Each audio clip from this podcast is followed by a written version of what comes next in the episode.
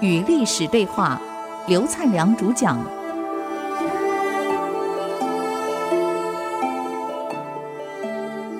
我是刘灿良。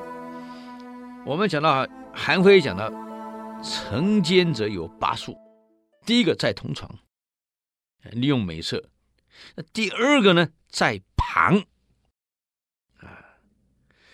就是在领导者的身边进城。那么过去我们都很清楚，在皇上身边的最多是太监，要么就是身边像王莽这种大臣、大司马啊、宰相。所以，因为天天在皇上身边久了，搞清楚了，你要后面把隋炀帝推翻的，不就是那几个身边的人吗？所以把领导人推翻都是身边的人。你看，一九七九年。把朴正熙总统，棒棒棒棒，四枪毙命的他的侍卫长，那么在旁边的人，往往就是对你行凶的人，也是对你夺权的人，我们称为在旁。韩非讲的第三个呢，叫父兄，所以父兄就是皇亲国戚。王莽不是皇亲国戚吗？啊，不但姑妈是在同床，他是皇亲国戚，又是在旁，他三个全具了。汉朝的王，后来的东汉的王是王在外戚跟宦官的这个内讧，宦官是在旁，外戚呢是在同床跟父兄，两条都占了，所以造成了这个内斗，到最后整个汉朝垮掉。所以，一个企业刚开始创业的时候，没有人嘛，自己的哥哥呀、姐姐呀、弟弟呀、兄弟姐妹全卯上了，还有他们的后代也上了。可是，一个组织做大以后，成功以后，各部门我们得找人才了，而不是还依靠这一批黄金国戚。所以我到到了有一家企业去教他们这个零基预算。教他们这个企划案管理跟指标管理，讲了一年，老板都学会了。可是所有重要干部没有一个会的，讲一年还不是听不懂，他们根本不想学，也不想在公司里面运作上轨道的制度。你想一旦上轨道，这些皇亲国戚怎么办？当时老板创业还没有上市以前，哎呀，企业小嘛。这个夫妇两个人干活很辛苦，把兄弟姐妹、亲戚朋友全找来了，堂兄堂姐、表弟表哥全来了。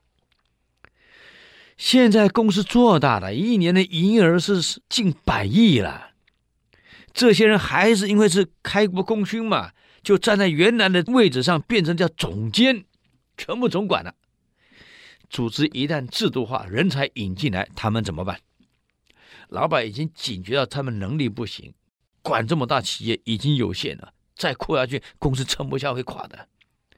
所以把三个制度要引进来，这些人根本学都不想学，抵制，常常不来上课，交作业根本不交。为什么？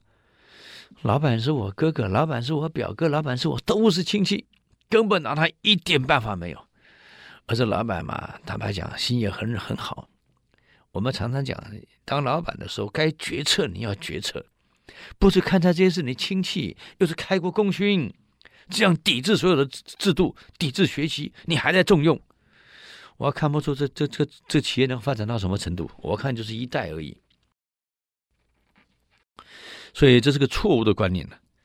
应该企业发展一个程度以后，是找专业人才来管理了。这些亲戚应该退下来，在后面。或是你好好学习，把新的管理知识、管理技术学到，用到企业上，而不是继续混下去。但是没办法，因为父兄嘛，皇亲国戚嘛。啊，第四个叫养样，养是 养孩子的养，样呢是遭殃的殃啊，养殃啊。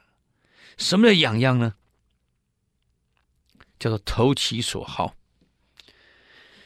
身边的这些人啊，因为常常跟领导人在一起，你想对领导人的嗜好清不清楚？当然清楚。我在学校当主管的时候，这个我们中国人很奇怪，这个人事的调动大家都知道，就是当事人不知道。我接那个单位之前，因为他是一级单位，跟院是平行的，啊，那么我接那个位置的时候，大家都传说：“哎呦，刘灿良来接。”我根本不知道，一直到接到董事会的电话，我才知道。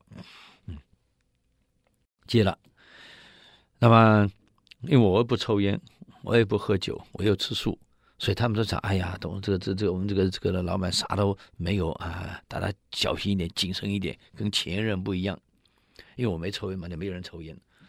我请他们吃饭，我也我自己吃素，突然在斋馆里面办两桌斋席，请他们吃饭，也没酒，还没烟，他们就适应了。反正老板就这样嘛，就跟着适应。这个荀子讲对呀，啊。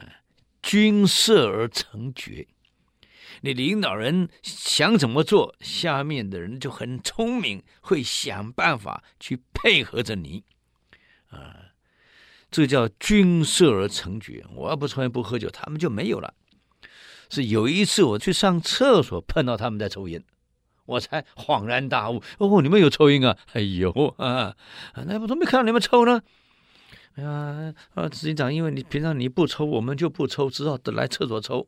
我现在没事没事，以后有事就要厕所抽，烟瘾犯了到厕所抽，厕所很臭嘛，来抽个烟给厕所熏熏啊。他的办公室不要抽，因为很多同事没抽，你们不要在办公室抽啊，没事。